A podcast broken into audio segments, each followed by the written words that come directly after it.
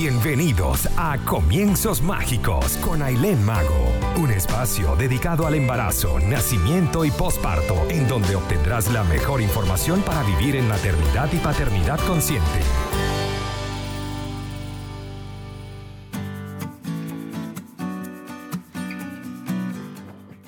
Hola, hola, feliz tarde, feliz jueves 14 de mayo. Bienvenidos a un programa más de Comienzos Mágicos. Un gusto estar en sus hogares o en sus teléfonos, en sus trabajos, donde nos estén oyendo. Estamos acá a través de Conectados Contigo Radio, credibilidad, cercanía y entretenimiento. Recordándoles como siempre que pueden oír nuestros programas en vivo a través de www.conectadoscontigoradio.com, también a través de nuestra app Conectados Contigo Radio que lo pueden descargar a través de nuestra Instagram y todas nuestras redes sociales. Pueden dejar también sus comentarios a través del WhatsApp más 569-859-83924. La dirección, producción general y controles están a cargo de Maylin Naveda y por supuesto quien les habla el día de hoy, Ailén Mago. Bueno, Comienzos Mágicos también llega a ustedes gracias a nuestros aliados comerciales de Buen Pan, porque si te provoca un delicioso pan de guayaba o por supuesto nuestro fabuloso cachito, entonces corre a la cuenta de arroba buenpan.cl y consulta su servicio delivery al más 56 936 780163. También estamos acá gracias a De Tentaciones PF, un rico dulce para celebrar una fecha especial o para complacer un antojo, ya sea una torta, quesillo, cupcake, galletas y todo lo que te imagines en dulces, los puedes conseguir con ellos. Síguelos a, través de arroba de tentaciones PF en Facebook y en Instagram. Y por supuesto estamos acá gracias a nuestros amigos de Inventaco. Potencia tus ventas digitalizando tu negocio con Inventaco. Y además puedes disfrutar de una asesoría gratis que están ofreciendo. Así que comunícate con ellos al más 56930 008112. Bueno, como les estaba diciendo, bienvenidos a otro programa de Comienzos Mágicos, a información, por supuesto, valiosa e importante para futuros padres o ya padres. Pero el programa de hoy, eh, todos los programas para mí son especiales, pero el programa de hoy va a resolver muchas preguntas y dudas o aclarar mucho la mente de muchos papás, porque va a estar dedicado a un tema que pareciera que en los últimos tiempos también tiene un incremento en el diagnóstico de estos casos. Y es el hecho de que, y de, y de hecho, valga la redundancia, me hacen mucho esta pregunta también a través de mis redes sociales y tiene que ver sobre lo que es la alergia alimentaria y cólicos en el bebé lactante. Esta información tiene muchísima tela que cortar. Acá vamos a tratar de resumirlo lo más que se pueda porque hay alergia eh, alimentaria, hay intolerancia alimentaria, están lo otro que son los cólicos, llamados cólicos entre comillas en el bebé lactante. Y también está la diferencia entre el reflujo, las regurgitaciones en un bebé. Todo esto pareciera que tiene un poco que ver entre una cosa y otra, pero hay pequeñas diferencias que básicamente los, diferencian como tal, ¿no? Entonces, fíjense, la intolerancia, existe la intolerancia existe la intolerancia alimentaria y existe la alergia alimentaria. Ahora bien, cabe destacar, y esto es muy importante, que los padres sepan que tanto los procesos de intolerancias como de alergias en un bebé recién nacido que es diagnosticado con esto son totalmente transitorias y no de por vida. Esto es demasiado importante porque los papás se preocupan y creen que si su bebé está pasando por esto, pues va a quedar así eh, para siempre. Y no, ¿ok? Son totalmente transitorias en un bebé. Em, ahora, es decir, que si tu bebé padece de alguna de estas dos patologías, es importante que hagas los controles y los seguimientos del caso y por supuesto tu médico te guiará en el retorno progresivo, eh, por supuesto, de los lácteos, todo esto, como les digo, indicado por tu especialista, ¿no? Entonces, dicho esto, les explico. La intolerancia puede darse por problemas transitorios, ya sean metabólicos o, o farmacológicos, ¿no? Y la alergia se da es por una hipersensibilidad que puede ser de diferentes niveles. hay, hipersensibilidad, disculpen, tipo 1, tipo 2, tipo 3 y tipo 4. Y esto, este nivel de hipersensibilidad va a determinar, digamos, el grado de alergia que padece eh, tu bebé. Esto es demasiado importante. La alergia alimentaria tiene una respuesta inmunológica que puede producir síntomas y estos síntomas pueden ser agudos o subagudos. Ahora, aquí quiero hacer una aclaratoria bien interesante porque, eh, por ejemplo, intolerancia. Podemos determinar como intolerancia que cuando tú le das pecho a tu bebé, si tú estás consumiendo lácteos, el bebé hace una respuesta, por supuesto, con ah, generalmente con signos de diarrea, ¿no? Entonces, con evacuaciones bastante blandas. Entonces, aquí es importante, antes de pensar enseguida en una intolerancia, es saber también qué fue primero, ¿no? Porque muchas veces pensamos que con el tema de la intolerancia, eh, bueno, es que definitivamente tiene una reacción a los lácteos, pero hay que ver bien, hacerle exámenes al bebé y determinar de dónde está viniendo esas evacuaciones muy blandas. Ojo, cabe destacar que los bebés lactantes con lactancia materna exclusiva evacúan bastante líquido, casi pareciese como diarrea. Entonces, aquí viene también otro derivado de preguntas, bueno, Eleni, ¿cómo voy a saber que mi bebé entonces tiene, por ejemplo, diarrea o em, es la, la, caca, digamos, tradicional de un bebé lactante, ¿no? Entonces aquí la diferencia va a ser la cantidad de veces que hace en el día, Em, que el pH también se altera, es un poco más ácido y logra quemar a tu bebé, ¿ok? Y el olor también eh, a veces puede verse también más alterado, ¿no? Cuando hay un proceso de diarrea. Ahora, cuando, volviendo a lo que es el tema de la intolerancia, cuando notamos esto en nuestro bebé es importante examinarlo nada más, generalmente le van a tomar muestras del examen de esas, y una vez que le toman muestras, eh, van a determinar pues si ven allí en, trazas de, lácteos, ¿no? de lactosa en, en, las heces. Y de ahí generalmente pues ya viene con el diagnóstico de que tiene una intolerancia. Ahora bien, aquí es importante, como les digo, a ir más a fondo porque hay que ver de dónde viene, como les decía, esta, esta diarrea en nuestro bebé.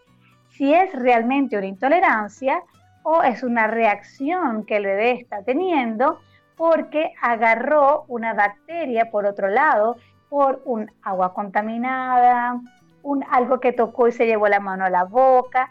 Esto entonces, por esta bacteria como tal, el bebé tiene un proceso de diarrea que obvio al tener contacto con el lácteo, entonces el bebé hace esta reacción porque tiene una sensibilidad, pero que una vez que esta bacteria ya no está, tu bebé puede tolerar perfectamente los lácteos. Entonces, si esa es una intolerancia por eso, o realmente tiene una intolerancia netamente por el consumo de lácteos, ¿no? Entonces, una vez que tengas determinado eso, que es bastante importante, eh, vas a tener ya como una luz de qué es lo que el tipo de intolerancia que está teniendo tu bebé. Así que vamos a una pausa con buena música y al volver vamos a hablar en sí de lo que más preocupa a los papás y tiene estos casos tan elevados que son las alergias alimentarias y los síntomas que van a desarrollar. Ya venimos. Regresamos con este interesante tema, alergia alimentaria y cólicos en el bebé lactante. Habíamos hablado en el bloque anterior sobre cómo diagnosticar o ver, evaluar correctamente a tu bebé sobre lo que tienes una intolerancia versus una alergia. Ya hablado de esto, vamos a profundizar más lo que es el tema de la alergia alimentaria, que es una de las cosas que más preocupa entonces a los papás y son los casos que vemos cada vez más en aumento. Como les decía, la alergia alimentaria tiene una respuesta inmunológica que produce síntomas y estos síntomas pueden ser agudos y subagudos o crónicos. Entonces, vamos a ir primero con lo que son los signos agudos, es decir, cómo yo voy a saber que mi bebé realmente está teniendo un proceso de alergia alimentaria. Los signos agudos pueden derivarse con problemas que son cutáneos, pueden ser también otros problemas respiratorios y problemas gastrointestinales y cardiovasculares. Vamos por partes. en los signos agudos, cuando el bebé representa o te da el signo de una alergia alimentaria por problemas cutáneos, nos referimos a que vemos en ellos como casos de urticarias, eritemas, resequedad excesiva, etc. Cuando hablamos de que con un signo agudo nuestro bebé con una alergia alimentaria eh, nos los dice con problemas respiratorios, hablamos de rinitis y dificultades respiratorias. Cuando hablamos de signos agudos en alergia alimentaria con problemas gastrointestinales, nos referimos a pruritos de la región oral, cólicos, vómitos y diarreas, ¿ok? Y cuando hablamos de signos agudos en la alergia alimentaria con problemas cardiovasculares, nos referimos ya a problemas más serios como hipotensión, shock cardiogénico y así, ¿ok? Ahora, los signos subagudos o crónicos, ¿ok? Eh, vienen principalmente a nivel gastrointestinal, como vómitos, diarrea, dolor abdominal eh, y rectorragia, y a nivel cutáneo con una exacerbación de dermatitis atópica, en vez de que está demasiado, demasiado eh, brotado. ¿ok? Ahora, ok, tengo alguno de estos signos, ¿cómo se debe hacer el manejo entonces a nivel nutricional? Primeramente, una vez que tengo este diagnóstico, básicamente cuando hablamos de eso, una alergia alimentaria, estamos hablando de que el bebé tiene, hace una reacción a la proteína de la leche de vaca. Si estás con lactancia materna exclusiva, en ningún momento se debe de suspender la lactancia materna, sino que la mujer debe someterse a una dieta alimentaria y esto es demasiado importante porque hay una cantidad de mujeres grandes que empieza a autohacer tipos de dieta cuando ven que los bebés tienen alguno de estos signos y realmente el bebé no tiene una alergia alimentaria o no ha sido realmente diagnosticado. Por eso hacen algunas dietas y ven que el bebé continúa con ciertos malestares, porque no tiene nada que ver con alergia alimentaria, sino que, por ejemplo, tiene que ver con una disquesia del lactante, que son problemas para evacuar, para evacuar, etcétera, etcétera. Y la mujer está creyendo que es esto. También cuando el bebé nace, como está recién nacido, viene de un ambiente intrauterino a un ambiente extrauterino. Por esa razón, hay un cambio en el ambiente del bebé y la piel tiene bastantes o posee bastantes cambios. Eh, aparecen muchas espinillitas, puntitos en la carita y todo esto es, como muy simple que los papás ah, piensan que tienen alergia alimentaria. Por eso es que deben de llevarlo con un especialista, eh, sobre todo no tanto el pediatra, sino también una nutricionista especializada en lactancia materna y en problemas de alergias alimentarias en un bebé, ¿no? Entonces, si logras conseguir un especialista que tenga todos estos requisitos, sería lo ideal.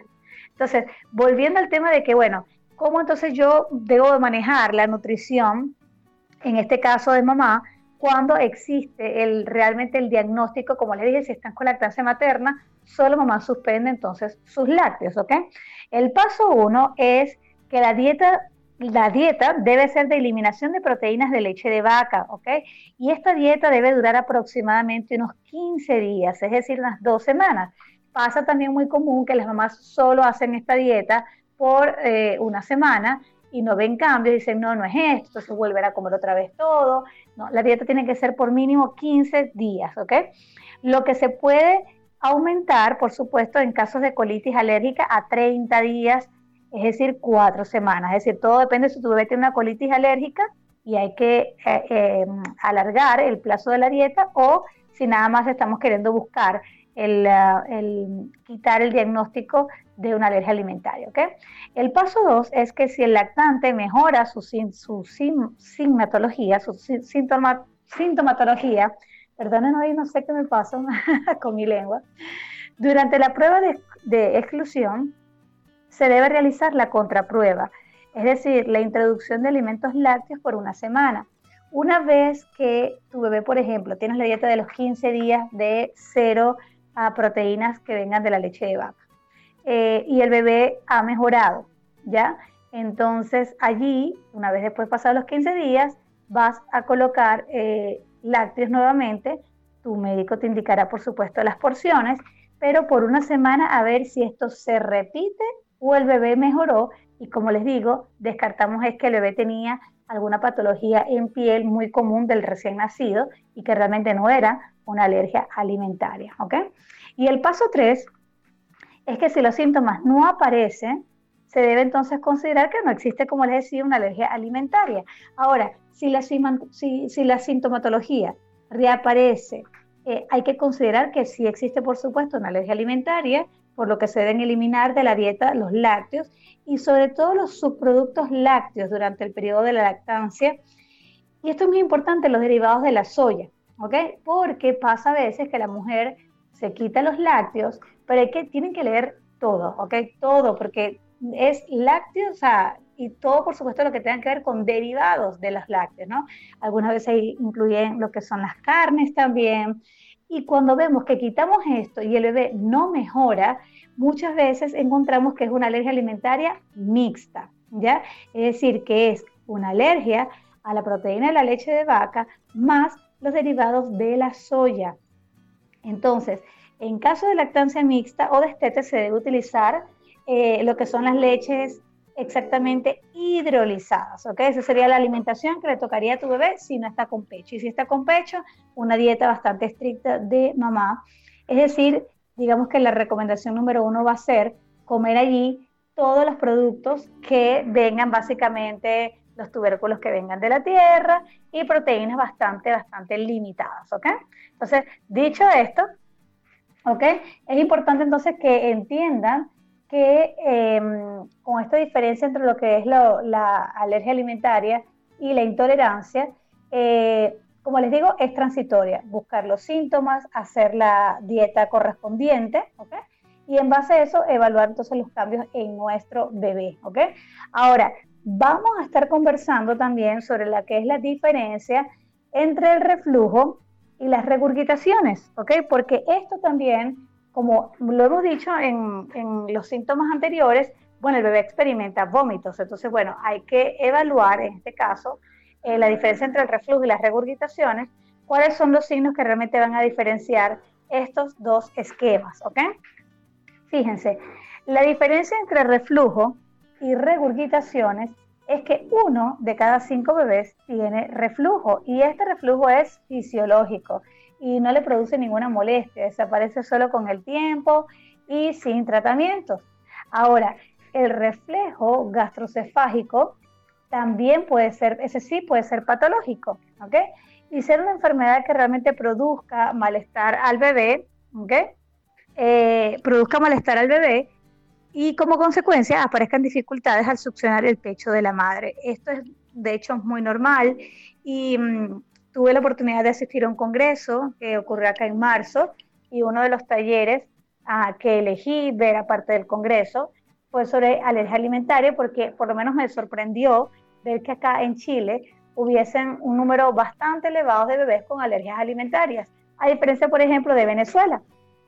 Y de hecho esa fue una de las preguntas que le hice a la expositora, una gran especialista, que me dijo, buena pregunta, y esto tiene que ver mucho con lo que es la contaminación y la industrialización de un país. Un país básicamente, mientras más industrializado sea y exista mayor contaminación, mayores o, más recurrentes vamos a ver estos casos de experiencias de alergias. De hecho, en Venezuela es bastante extraño. En mi carrera, no sé, llegué a escuchar nada más de tres casos de bebés con alergias alimentarias. O sea, es muy poco frecuente y aquí empecé a verlo muchísimo. De ahí fue que tomó mi curiosidad por ver este tipo de taller. Entonces, ¿qué pasa cuando el bebé tiene el, digamos, el que es patológico? ¿okay? Que es el reflejo gastrocefágico también. Entonces, eh, el bebé puede ser extremadamente irritable, llorar mucho, arquearse en el pecho, puede tener tos en las noches, regurgitaciones de leche, aunque no siempre, y un escaso aumento de peso. ¿Ok? Así que vámonos ahorita a la pausa y al volver vamos a hablar más sobre cómo diferenciar lo que es el reflejo gastroesofágico en nuestro bebé, reflujo, perdón, y lo que es una regurgitación simple, así que y fisiológica. Ya venimos. Estamos de vuelta con este tema de hoy. Eh, alergia alimentaria y cólicos en bebé recién nacido. En el bloque anterior estuvimos definiendo más sobre cómo identificar lo que es la alergia alimentaria y cuáles son los pasos a seguir en la alimentación de mamá o que generalmente se sugiere. Por supuesto, todo esto acompañado de la guía de tu ah, pediatra, pero la idea es darte los signos para que puedas acudir a él si estás pasando por alguna de estas situaciones. Ahora, en este bloque vamos a dedicarse a lo que es la diferencia entre el reflujo y las regurgitaciones. Habíamos hablado que uno de cada cinco bebés pues tiene estas regurgitaciones que son fisiológicas, que no producen malestar y desaparecen solo con el tiempo y sin tratamiento. Pero el reflejo gastrocefágico, también este sí es patológico y puede ser una enfermedad que produzca mucho malestar en el bebé y por consecuencia aparezcan dificultades al succionar el pecho de la madre. De esto, pues por supuesto sí he tenido algunos casos. Básicamente el bebé puede estar extremadamente irritable, llorar mucho, arquearse en el pecho, puede tener tos por las noches, regurgitaciones, como les dije, de leche, aunque no siempre, escaso aumento de peso.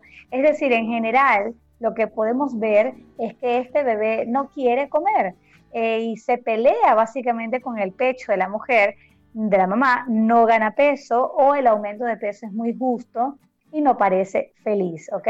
En estos casos es cuando uno empieza a asociar este tema de lo que es el reflujo gastrocefágico con lo que es la alergia alimentaria. Generalmente, cuando un bebé muestra todos estos signos, que el momento de comer se vuelve una odisea, devuelve la leche, se arquea, llora, etcétera, después de la toma, y vemos que hay problemas con el peso, aunque la mujer ya haya corregido acople, postura, todo esto, y esto sigue ocurriendo, entonces es cuando hay que ir por el descarte de una alergia alimentaria y que muchas veces, pues, cuando el pediatra valora todos estos asuntos, pues hace lo que es la dieta de la mujer y estos signos en el bebé tienden a mejorar.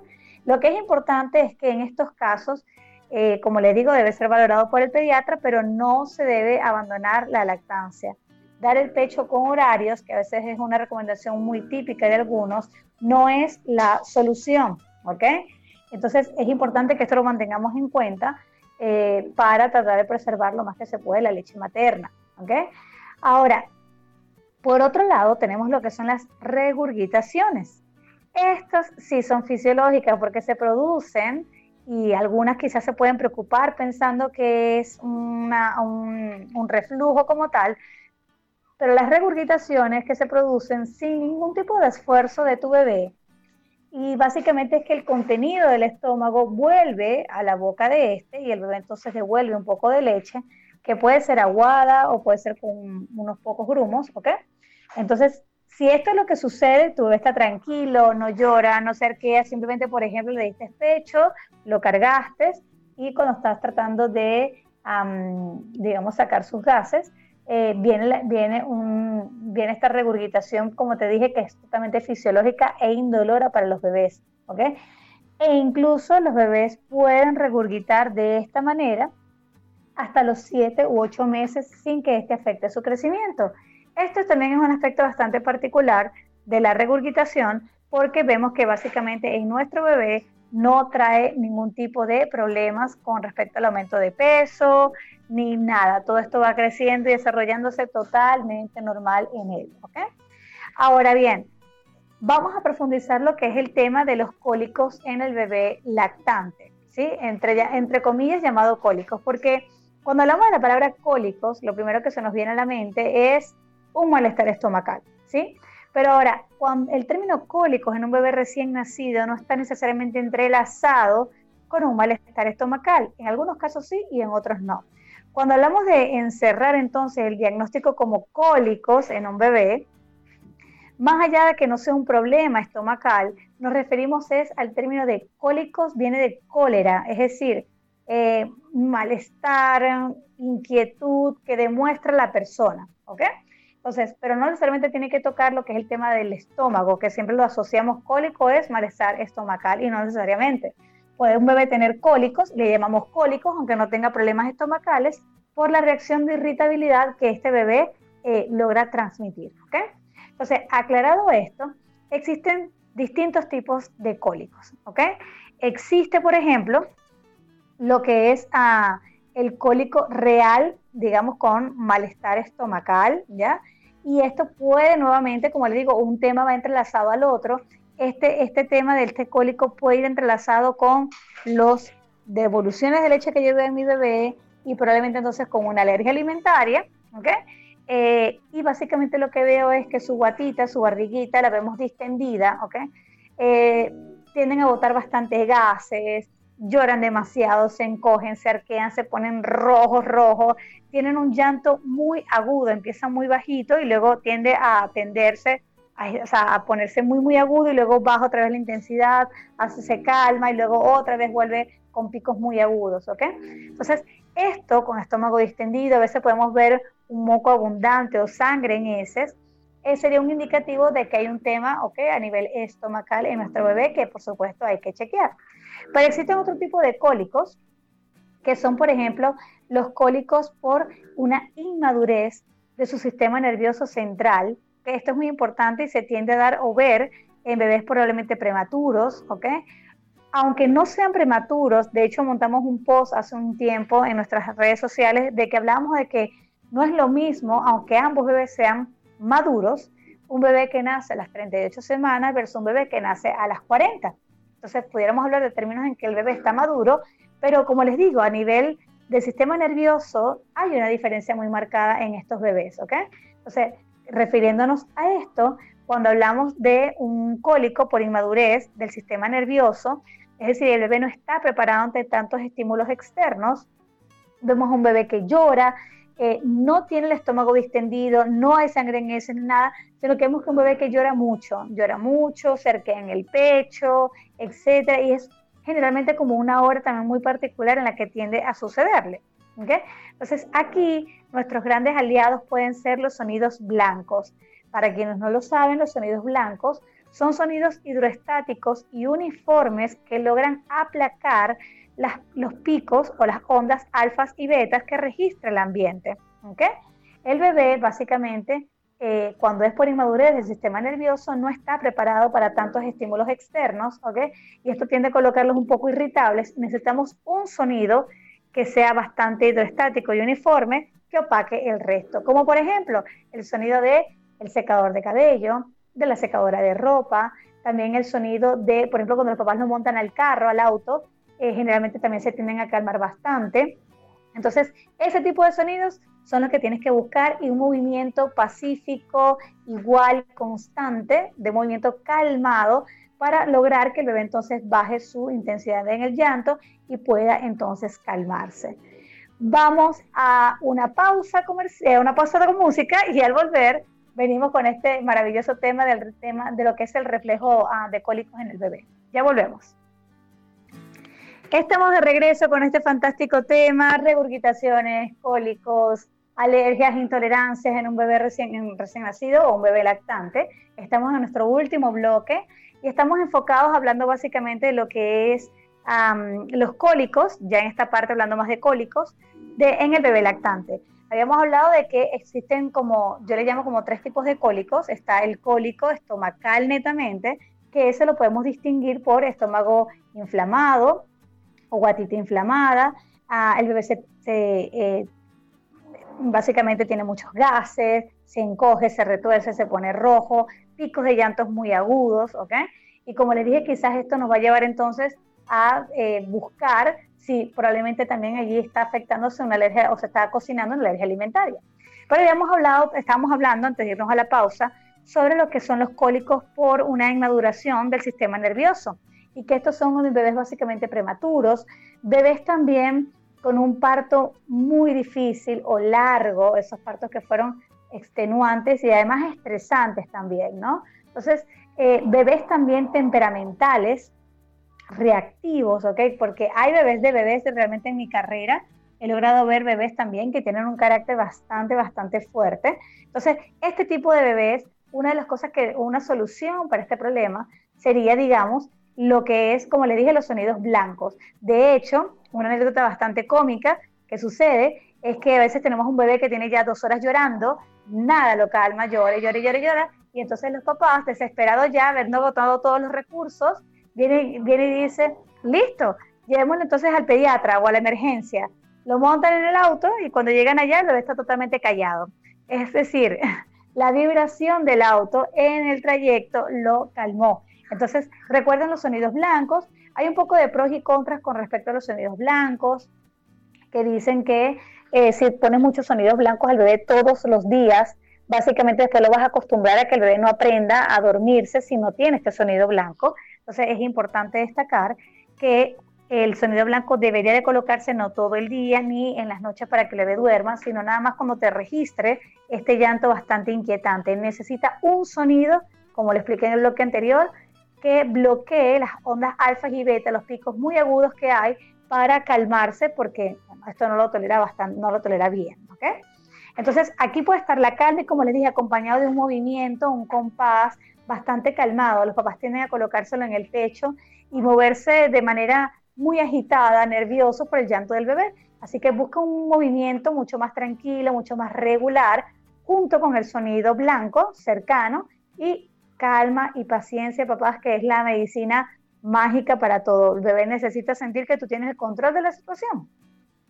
Ahora, algo que también sucede, y este punto es bastante importante, es lo que se llama la disquesia del lactante. La disquesia del lactante, y aquí es cuando muchos bebés tienen este problema de disquesia y los papás enseguida creen que es alergia, que es un cólico y lo tienden a, lo tienden a, básicamente dificultar más de lo que realmente está pasando.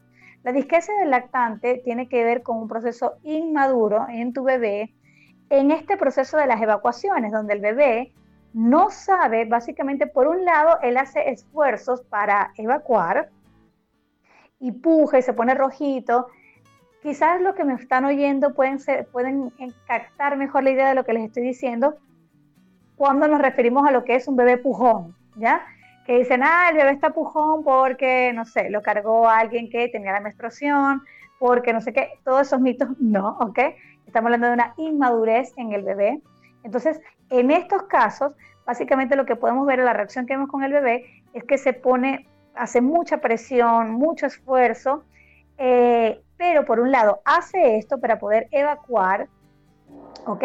Y por el otro cierra el ano. Entonces, obvio, como cierra el ano, porque no coordina bien, por eso hablamos que es un proceso inmadurativo en el bebé, inmaduro, perdón, en el bebé, entonces, por un lado, hago esfuerzos, por el otro, tranco y por ende el tema de evacuar o eh, botar mis gases se me hace muy complicado. Entonces, acá hay que tener mucho cuidado con no poner termómetros, estimulaciones con termómetro, que es una referencia también que hacen de que, de que ah, no, estés, no estés estimulando con termómetro, porque básicamente el bebé se va a acostumbrar a que, a que haga eh, evacuaciones es si es estimulada con el termómetro. Por esta razón no se debe estimular con el termómetro. ¿ok? ¿Qué pueden hacer acá? Eh, pueden hacer masajes en el sentido de las agujas del reloj en la guatita o en el estomaguito de tu bebé, cerca, sin tocar el ombligo, sino alrededor. Entonces, con cualquier aceite corporal que tengas, eh, aceite de bebés, aceite de almendras, el que tengas, entíllalo un poco, no caliente.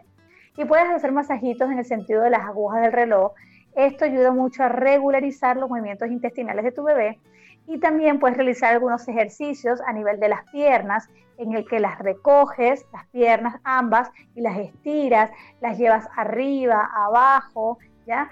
Em, esto hace que el bebé tenga como más, al momento de hacer los ejercicios, él pueda sincronizar mejor eh, y en el momento en que hace el esfuerzo para evacuar, en ese momento como tiene las piernas distendidas, eh, puede abrir más su ano y puede hacer entonces caga con más facilidad. ¿ok? Esto lo puede ayudar muchísimo eh, a calmar esto. Piles con la alimentación, porque una cosa es la alergia alimentaria que ya hablamos anteriormente, ¿verdad? Que es con todos los productos que son derivados de los lácteos. Pero hay algunas mamás que cuando, por ejemplo, el bebé tiene esto, pero ven que el bebé al botar un gas o al evacuar ya se calma, pero de resto, cuando el bebé no tiene estos signos de hacer, de evacuar, está perfecto, está normal. Entonces no estamos hablando de ningún tipo de alergia, estamos hablando de una disquesia del lactante. Es decir, que se pone así, inquieto, llorón, con dificultad para botar gases o evacuar, solamente se pone así irritable cuando toca hacer esto, ¿ya? De resto es un bebé que se comporta totalmente tranquilo, ¿ya? Entonces, con la dieta no hay que hacer ninguna, ¿ok? Porque ya sabes ya que no tiene que ver nada con lo que tú estás comiendo porque no es una alergia alimentaria totalmente, ¿ok? Sino que es una disquesia del lactante. Así que aquí la dieta no va a tener grandes cambios ni va a ser gran eh, influencia, por así decirlo. Así que hay mamás que con estos aspectos que ven en el bebé ya están haciendo dietas extremadamente fuertes, se quitaron pasta, se quitaron el huevo, se quitaron muchos alimentos. Ahora, algo que me gusta muchísimo también recomendar es que las mujeres que tengan sospecha de, por ejemplo, de que algo le cayó mal a tu bebé, que siempre hemos hecho énfasis en que eh, nuestro, la leche materna, lo que tú comes, no influye en la leche materna. No tenemos un tubo que conecte nuestro estómago con la producción de la leche materna. La leche materna se forma de la sangre, señores. Por ende, como se forma de la sangre, lo que le va a llegar al bebé, es decir, a través de la leche materna, es las cosas que lleguen a sangre, como por ejemplo el alcohol llega a sangre, como por ejemplo em, las drogas, ¿okay? el cigarrillo, esas son cosas que sí llegan a sangre y es lo que realmente va a afectar a tu bebé, de resto no. Entonces, pero hay algunos alimentos que por su carga molecular extrañamente pueden ocasionar algún tipo de molestias en tu bebé. Por ende, por ejemplo, haz una alimentación sana, normal, corriente, y si ves que tu bebé tiene una actuación un poco extraña o inquieta, busca cuál alimento pudo haber sido el más sospechoso de todos o que incluiste nuevo, elimínalo solo por una semana, ¿ok? Esto, como te digo, es nada más para diagnosticar si es la carga molecular de este alimento lo que le causa un poquito de irritabilidad a tu bebé y de distensión abdominal, ¿ok? Entonces, quítatelo por una semana nada más y luego esta semana vuélvelo a comer porque es importante verificar que realmente es este alimento el que le está cayendo mal y que no te quitaste el alimento creyendo que era esto y resulta que era que el bebé estaba irritante ese día, estaba más demandante, estaba molesto, incómodo y tú te quitaste el alimento creyendo que fue este. Así que siempre, fíjate que hablamos en la ley alimentaria que se hace una contraprueba también, ¿ok? Así que es muy importante tener esto en cuenta. Bueno, mis amores, hemos llegado al final de este programa. Nos, despedimos, no sin antes mencionar que Comienzos Mágicos llegó a ustedes gracias a nuestros aliados comerciales de Invertir en Chile, porque si estás buscando desesperadamente un buen contador, Invertir en Chile te tiene la solución. Evita multas en tu declaración de renta y contáctalos al más 56 964 346579.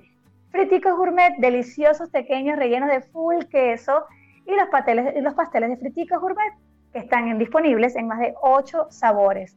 Puedes encontrarlos en su Instagram, arroba friticosgourmet.cl o pide tu delivery al más 56 971 253447.